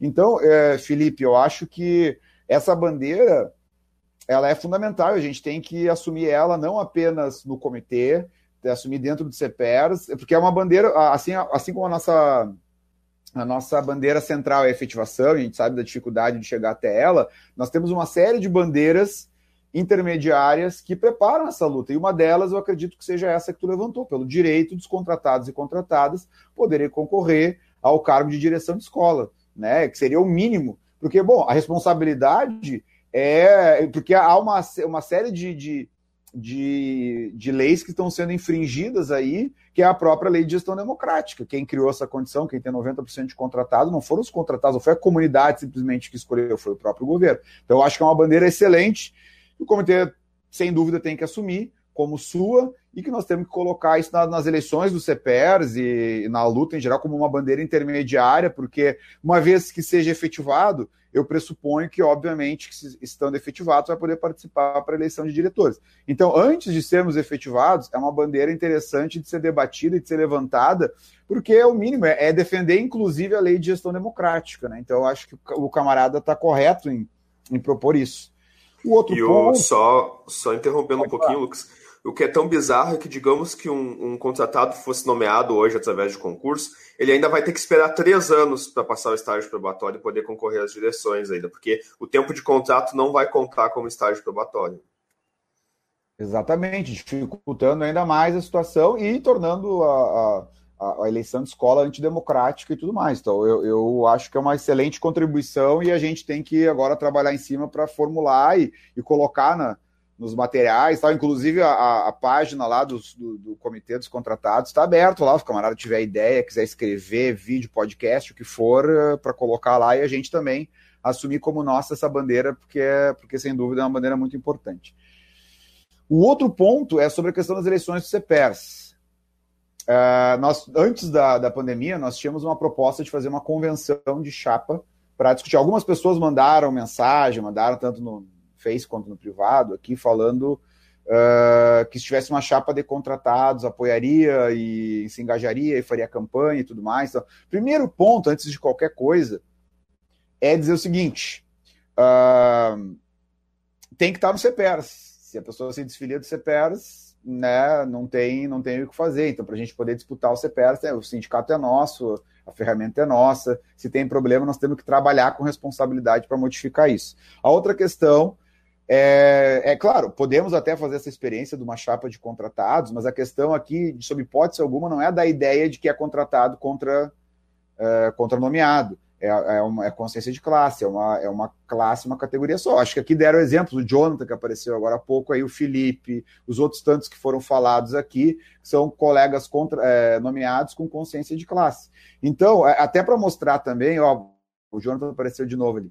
Então, é, nem todos os uh, nem todos os colegas contratados, às vezes eles reproduzem determinados preconceitos também, que eles dizem o seguinte: ah, o colega é nomeado e tal, e sabe, como se não existissem colegas nomeados que têm uh, que têm consciência de classe, que tenha, sabe, que tem o, o que contribui não apenas com a pauta, assim como eles assumem a pauta da a pauta da, da efetivação, nós também assumimos outras pautas que são pautas dos nomeados, mesmo que a gente não tenha, uh, não seja uma bandeira para nós, porque a nossa luta é uma só, e se nós tivermos uma vitória ali, nós vamos fortalecer a todos. Então, me parece o seguinte: eu não sei efetivamente se é o caso de termos uma chapa de contratados, não que seja é, é, errada por princípio, mas que acho que não, não é, é, é importante ter nomeados na chapa também nomeados com consciência de classe, até para mostrar essa política aí de, de consciência de classe, de unidade de classe mesmo, né, na defesa de direitos em geral. E, e o mais importante, algumas coisas o Felipe também adiantou, que eu acho que é, nós temos aí um número grande de, de contratados, e esses contratados têm que.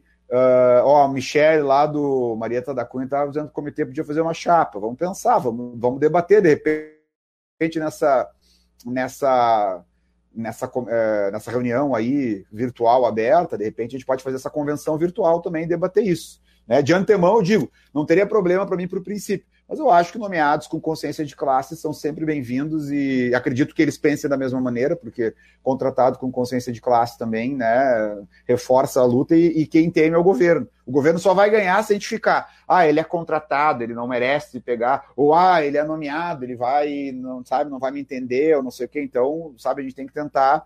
Claro, uma política sindical cairia muito bem. Você precisa sair da quarentena mesmo, como falou a, a Vanessa, que já está em quarentena antes de ter começado a quarentena né? Então, realmente, acho que são coisas que a gente tem que debater. Mas agora uma questão é, é certa: com chapa de contratados, sem chapa de contratados, é, com, com, enfim, chapa para núcleo ou não chapa para núcleo, uma coisa é certa: nós temos que exigir a postura de todas as chapas sobre os contratados. E, e todo contratado que esteja nos grupos do comitê, que esteja acompanhando a live, que, que saiba o trabalho que a gente faz, não pode votar numa chapa que não apresente propostas classistas para os contratados, que, que, que venha com um debate que seja um debate. Uh, ah, não, é, é, só concurso público. E sabe, não interessa que muitas vezes o governo joga, não nomeia quem é aprovado em concurso, ou joga um contra o outro, né? Então a questão é consciência de classe nas eleições, e para isso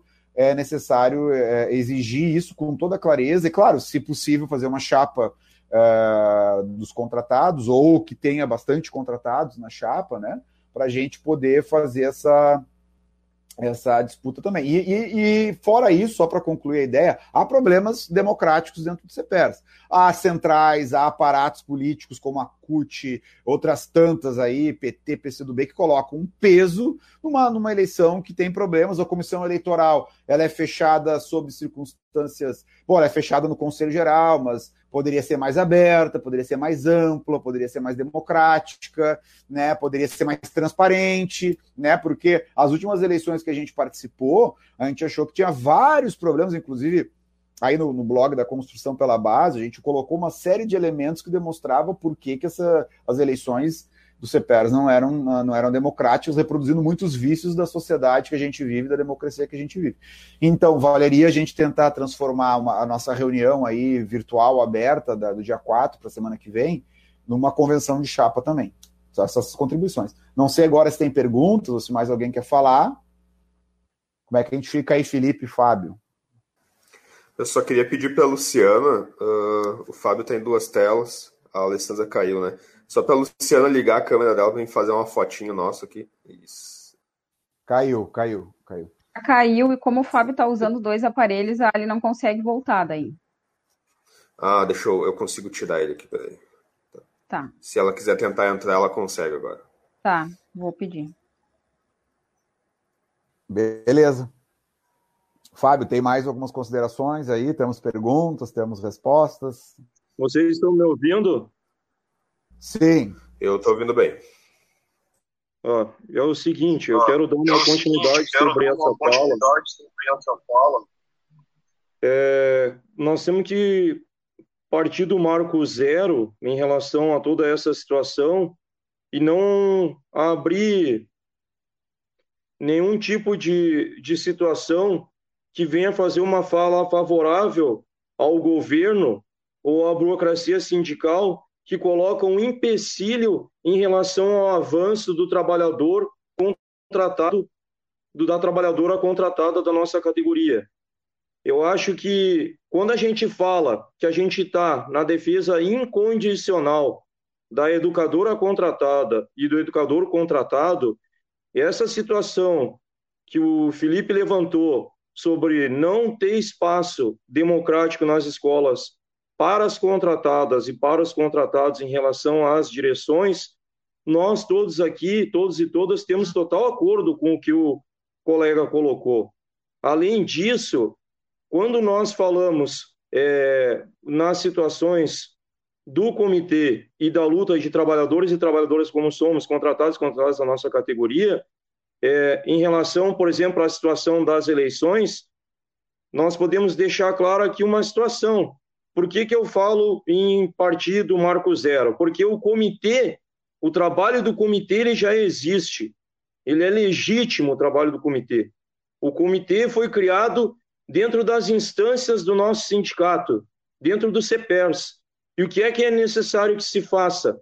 É necessário que a direção que assumir a direção que assumir o sindicato, e no nosso entendimento é necessário que se faça mudança em relação à direção que se apresenta, porque em relação aos educadores e educadoras contratados e contratadas da nossa categoria e ao norte nosso da efetivação, eles não têm a mesma política que nós temos em relação a combater a precarização do trabalho e combater o processo de demissões desses trabalhadores e trabalhadoras contratados e contratadas da nossa categoria. Porque quando ele se posiciona em defender o concurso público, e já disse aqui, nós não somos contra o concurso público, mas quando ele se posiciona em defender o concurso público e acontecem demissões de educadoras contratadas, de educadores contratados, como aconteceu nos últimos governos, tá? E quero destacar aqui que no governo de Frente Popular, do governo do Tarso Genro, aconteceu demissões de educadoras e educadores contratados, a nossa categoria no final do ano, né? que desde anterior àquele processo de demissões, nós ainda não existimos como comitê e já andávamos nas ruas, na luta diária e constante, fazendo a defesa dessas trabalhadoras e desses trabalhadores para que eles não fossem demitidos e demitidas da educação da nossa categoria. Então, quero destacar aqui que o trabalho do comitê, ele existe, ele é legítimo, foi criado dentro das instâncias do sindicato e que qualquer direção que venha assumir a, a política na nova eleição do sindicato, entenda que um dos espaços que eu quero colocar do Marco Zero pertence ao comitê, porque o comitê é legítimo.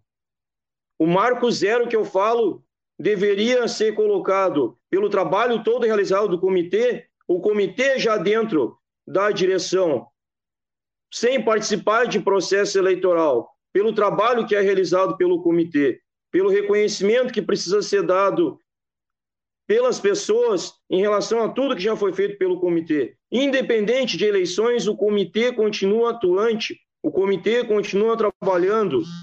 Nós queremos o nosso norte, nosso norte é nossa efetivação, é para isso que nós lutamos todos os dias dentro da educação, para conquistá-la e nós não vamos cessar de lutar nenhuma vez pela educação, mas vamos continuar lutando sempre pela nossa efetivação.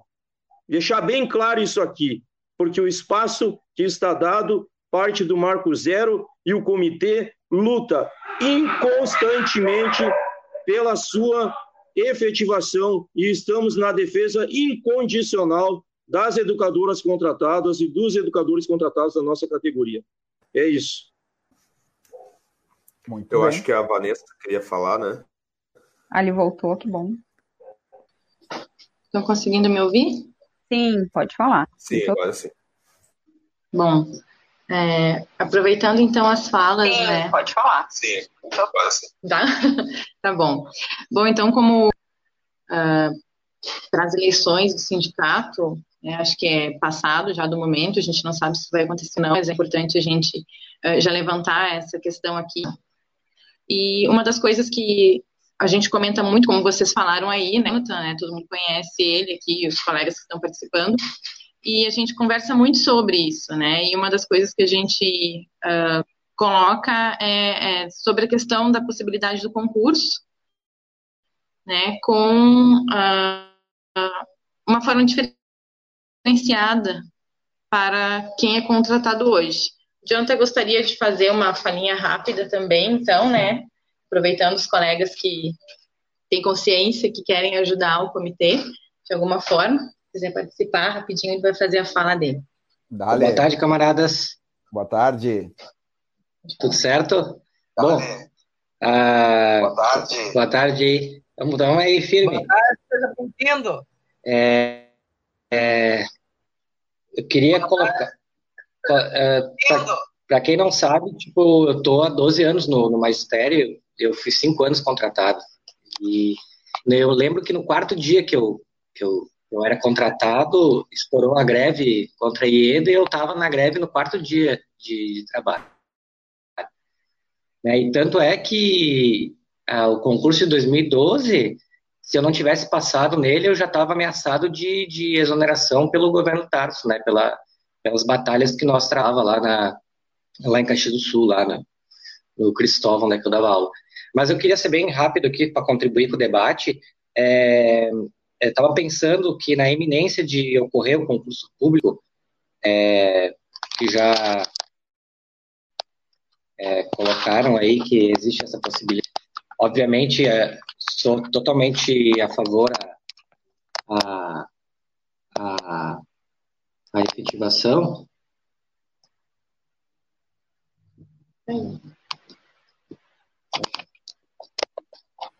Acho que vocês têm que fechar o retorno aí, Facebook, ou que tiver aberto. Acho que vocês têm que fechar o retorno aí, Facebook, ou que tiver aberto.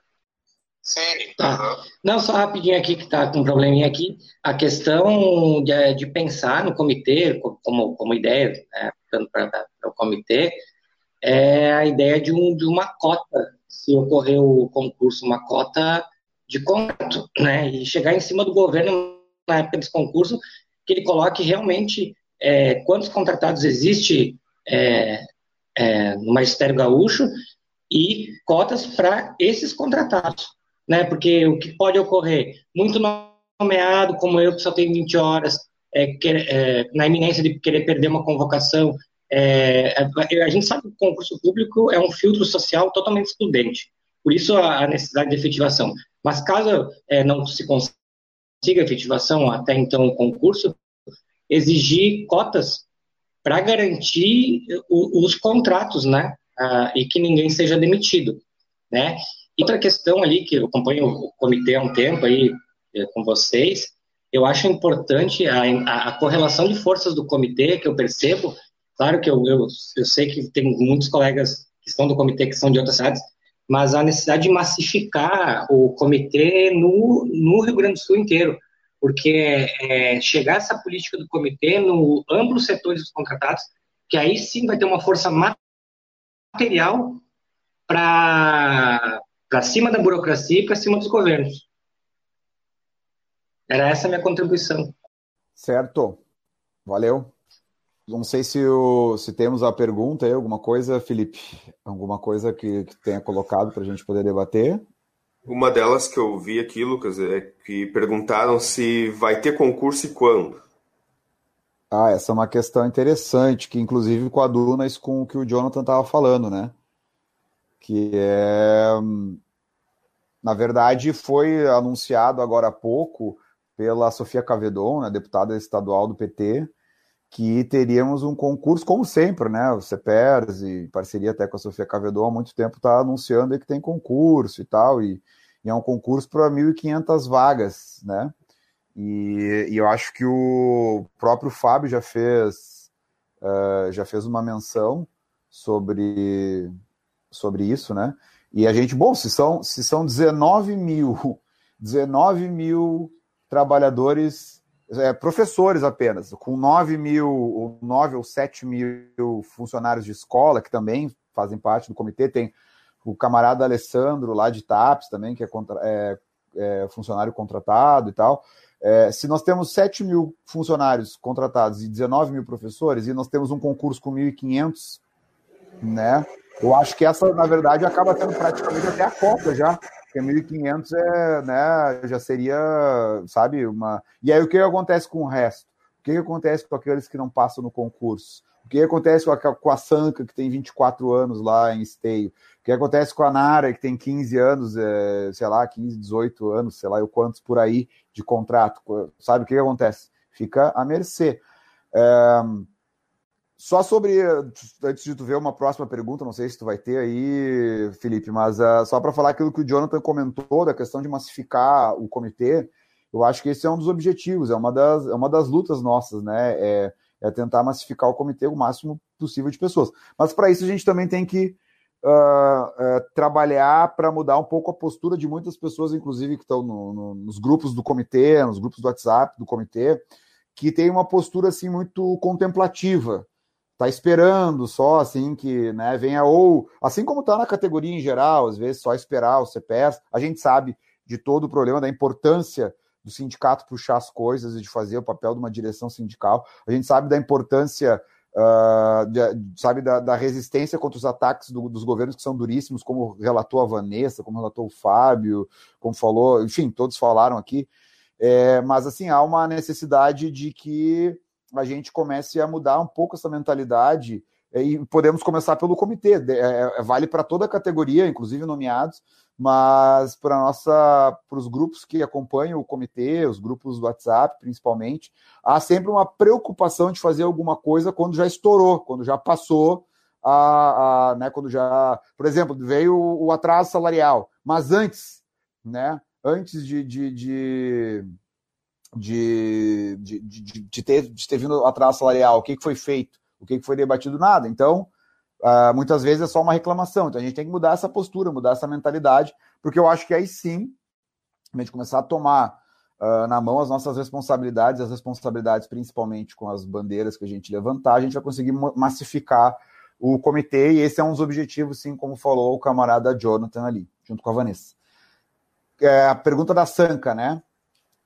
Qual a brecha legal? Eu, eu posso começar, mas eu lanço para vocês depois aí. Na verdade, bom, eu acho que o, o, a, o, o Felipe falou algumas, já deu o caso de São Paulo, né? Que eu acho que, se eu não estou enganado, Felipe, a categoria F, a categoria O é a, é a mais precarizada lá de São Paulo, né? Se eu não me engano, a categoria que tu fez referência, né? Que foi efetivada e tal. Uh, tem uh, a questão de Portugal, que foi levantada pela Luciana no início, que foi, foi falada amplamente pela advogada trabalhista Marilinda, que é portuguesa também. Tem o caso dos Estados Unidos. Bom, ah, são outros países. Bom, mas para que existem outros países, né? É, é a gente tentar fazer essa, esse aprendizado com os outros países. Bom, as brechas legais existem, mas elas uh, a gente pode ver aí que até as leis mesmo que já existem, elas não elas não são aplicadas, é porque está faltando transformar esse país num caldeirão, colocar os trabalhadores mobilizados com consciência e com uma política que seja realmente ofensiva e de, sabe, de, e de com consciência de classe para tensionar os governos, porque senão não tem efetivação, não tem, não tem sequer, né? nós estamos vivendo uma conjuntura defensiva onde os governos estão avançando. Agora o Lucas que chutou o cabo da internet. Isso é a prova da nossa precarização. tá vendo aí, coleguinha? É, não é fácil. Essa é a nossa preferência. A gente tenta fazer a luta. Alguém tem mais Ali, uma colocação, pessoal? Quer contribuir? Ali, quer contribuir? Enquanto o Lucas não volta? Enquanto o Lucas não volta.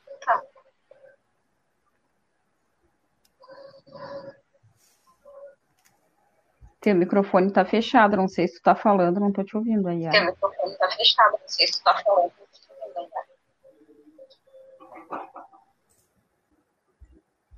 Fábio, tem contribuição?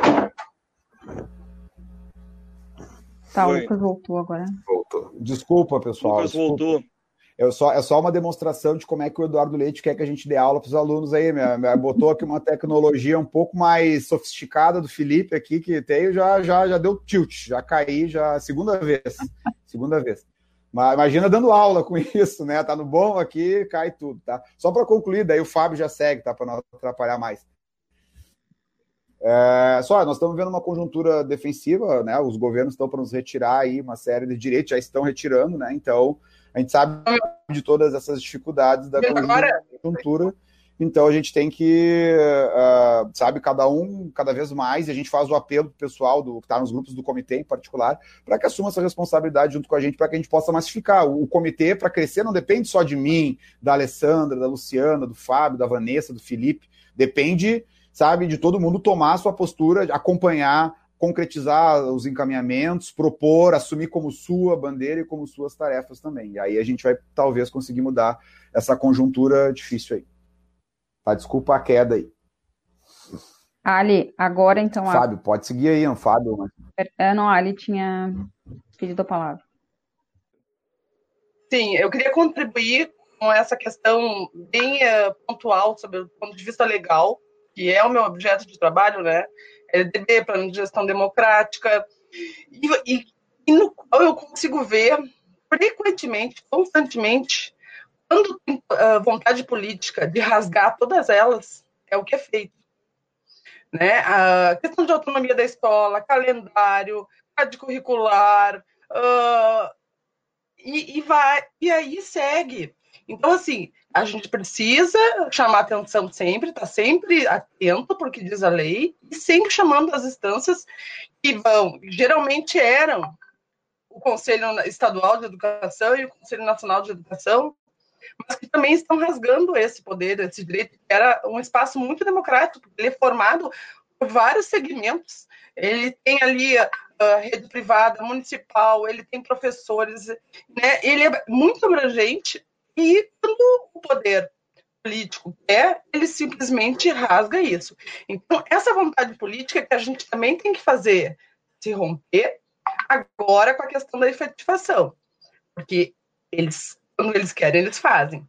Tá? Só queria contribuir nesse sentido, assim, precisamos chamar essa atenção, porque essa questão, o Lucas chegou a tocar nesse ponto em algum momento da fala dele, que existe a Constituição e tem os legalistas que falam isso. Só que essa legalidade, ela vai até aonde a vontade deles começa, né? Essa é a nossa chamar atenção para isso, desconstruir esse argumento aí. Boa. É, a questão é, Alessandra, não é a, a- simplesmente a brecha, qual é a brecha jurídica. A questão é como é que nós vamos mobilizar mais, como é que nós vamos botar mais gente na rua, como é que nós vamos tensionar mais para fazer com que a gente faça valer o que a gente quer, os nossos direitos e assim por diante. Ó, o Marcos Antônio de Paula pede para entrar no grupo do comitê, passa no teu telefone ali no ou no grupo do, do qual tu está acompanhando do Facebook, se é o dos contratados ou se é o do André Leão Puente. Aí tu passa teu telefone Aí o Felipe passa para nós, ou nós pegamos no, direto no comitê e colocamos teu, teu contato lá também. Quem mais quiser participar, como o Marcos, também está convidado a participar dos grupos, sempre com esse espírito de mobilização, de organização, de, de fortalecer esse programa de luta dos, dos contratados dentro e fora do CEPERS, porque é uma luta política e é uma luta para a gente fazer. E também mandar um abraço para todo mundo que está acompanhando de fora, e o pessoal de Pelotas, que apareceu agora há pouco aí, o companheiro de Juí, que também já mandou duas ou três mensagens aqui. Quem mais tiver aí também de outra parte do estado, dá um alô para nós aí. Tem mais pergunta aí, Felipe, ou mais colocações? Tô procurando aqui, mas eu não encontrei mais nada. Acho que agora não. Então tá bom, acho que a gente pode dar as considerações finais, então. Se caso aparecer mais uma aí, tu nos avisa.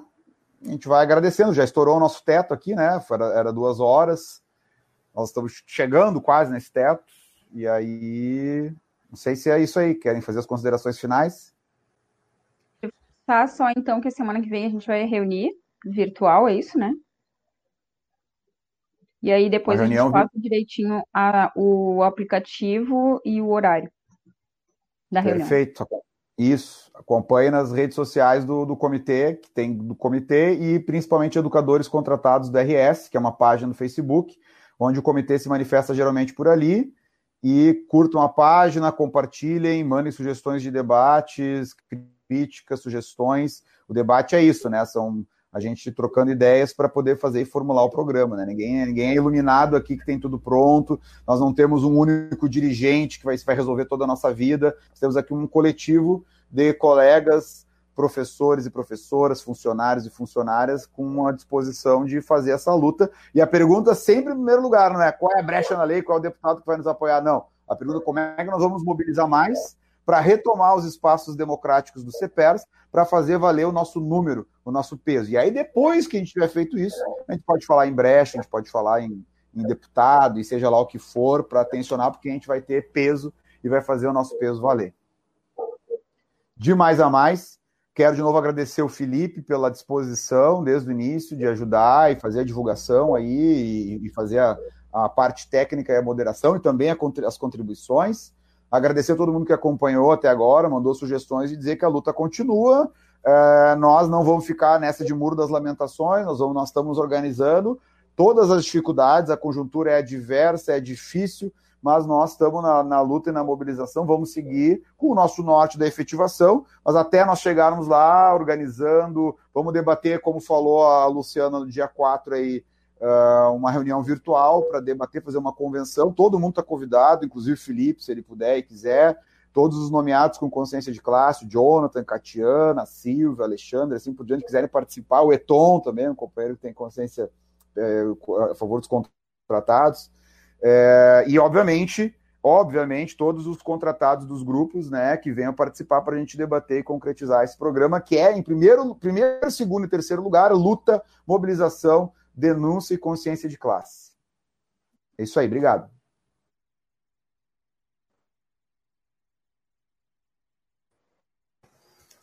Bom, pessoal, as minhas considerações finais, então, vou agradecer de novo o convite aí uh, e reforçar que a, a, o espaço da escola uh, está aberto aí para qualquer profissional da educação, ou mesmo pais e alunos que queiram utilizar tanto por lives aqui na página do Facebook, ou mesmo para gravar podcast, né? Nós estamos abertos quando as aulas voltarem presencialmente aí, uh, que eu espero que, que só retornem quando a gente estiver seguro para retornar para a sala de aula presencialmente, né?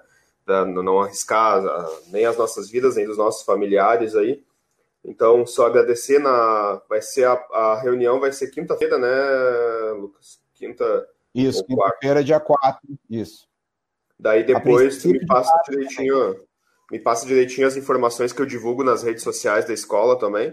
Daí eu posso participar. Eu acho que esse é o, é o passo certo, né? Não é porque a gente está nesse momento de pandemia aí que nós não temos que, que nos organizar, né? Se a direção central não está fazendo isso, então a, a, gente é que tem que fazer, né?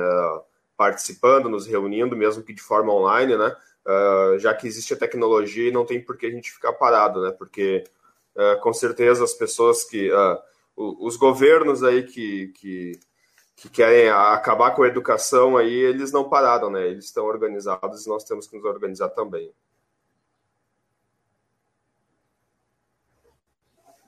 Solicitar que as pessoas curtam também a página no Instagram dos educadores contratados. Tem camisetas também.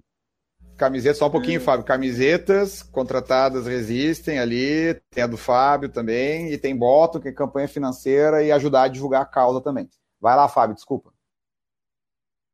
Eu vou finalizar é, agradecendo a todos e todas que estavam conosco, nos assistindo nessa live, nessa situação que nós nos encontramos agora, de quarentena, em plena pandemia reforço para que todos e todas se cuidem. A prioridade agora é as nossas vidas, acima de tudo. Uh, mais uma vez, reforço que nós, todos e todas aqui, estamos na torcida pela plena recuperação do companheiro, camarada e amigo Ricardo, que está hospitalizado. Mais uma vez, reforço nossos sentimentos à companheira do comitê estadual, a Silvia, é, os nossos sentimentos que ela perdeu o pai, né? E quero salientar aqui para vocês o seguinte: participei de uma live internacional no final de semana, debatendo com trabalhadores da Argentina, do Peru, do Paraguai, da Bolívia e do México. E esses educadores que falaram e os trabalhadores que falaram lá da América Latina são trabalhadoras e trabalhadores contratados como nós.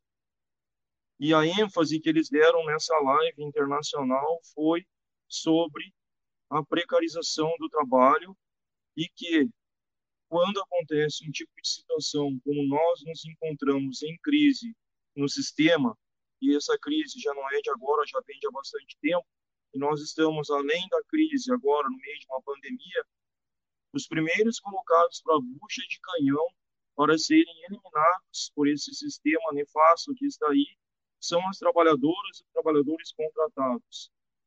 Sendo nessa linha política, que ela é mundial, e agora tivemos uma conversa com os companheiros e as companheiras da América Latina sobre essa situação, todos e todas têm a mesma posição, e eles colocaram lá em relação a nós, educadoras e educadores contratados.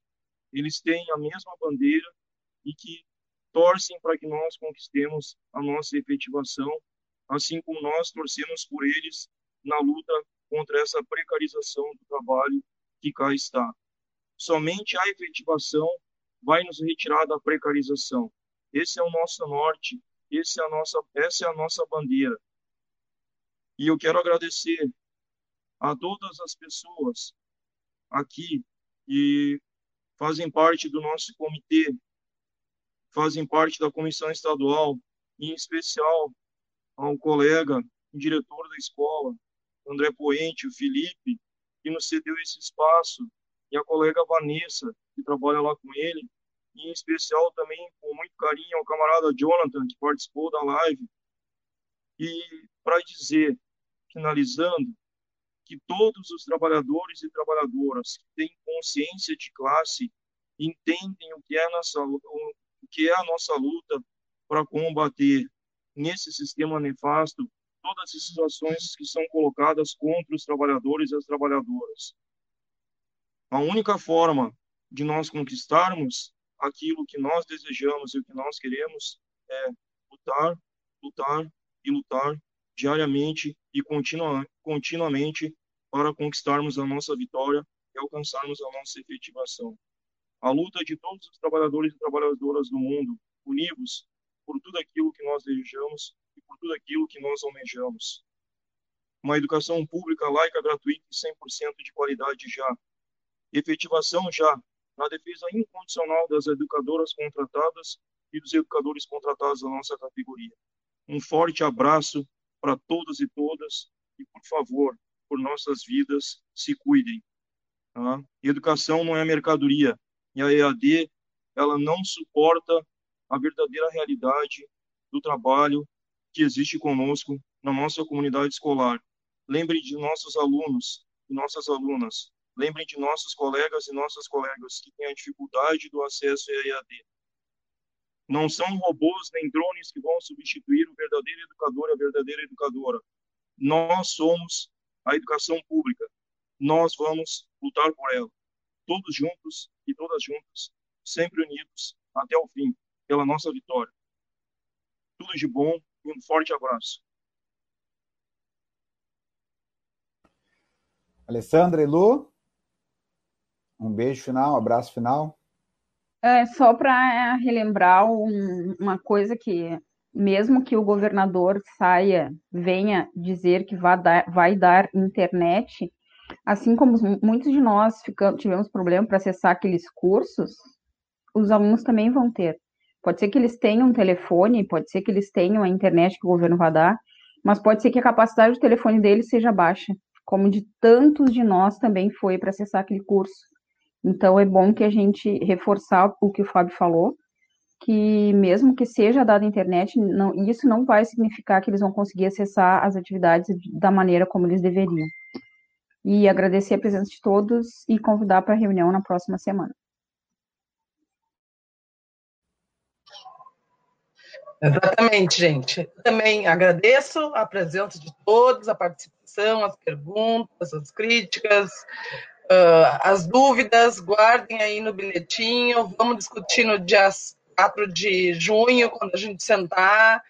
E vai ficar mais ao vivo, mais informal do que esse formato que a gente fez hoje, né? Aí todo mundo vai poder ter voz, vai poder falar mais, e a gente vai poder fazer encaminhamentos também nesse dia. Então, quem ficou com alguma dúvida, guarda aí, leva para lá que a gente vai discutir lá. Avante, contratados, é só junto que a gente vai conseguir alguma coisa, tá? Um beijo no coração de todo mundo e fiquem em Dale. casa. Tá aqui ó, o Marcos Antônio de Paula, lá de Juí. Já recebemos a mensagem dele no comitê. Em breve vamos te adicionar no, nos grupos de WhatsApp e segue aí divulgando. E todo mundo dia 4, com o horário ali, a gente vai confirmar certinho, provavelmente de tarde também. Daí, live, como disse a Alessandra, aberta para todo mundo poder falar, dentro do seu tempo, né? E a gente pensar junto uma, uma organização, um programa de luta, tanto para as eleições quanto para além das eleições do CEPERSO do comitê. Certo? Valeu. Efetivação. Os contratados existem, contratados resistem, contratados importam. Tchau.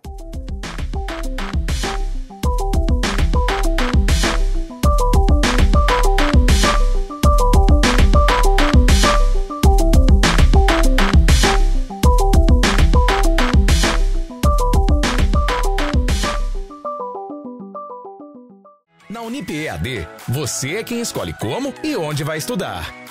Cursos à distância que se encaixam na sua vida e no seu bolso. Você pode estar em qualquer lugar e a Unip está com você. Qualidade de ensino e cursos reconhecidos pelo MEC, com professores online 24 horas. Unip EAD. Mudar sua história só depende de você.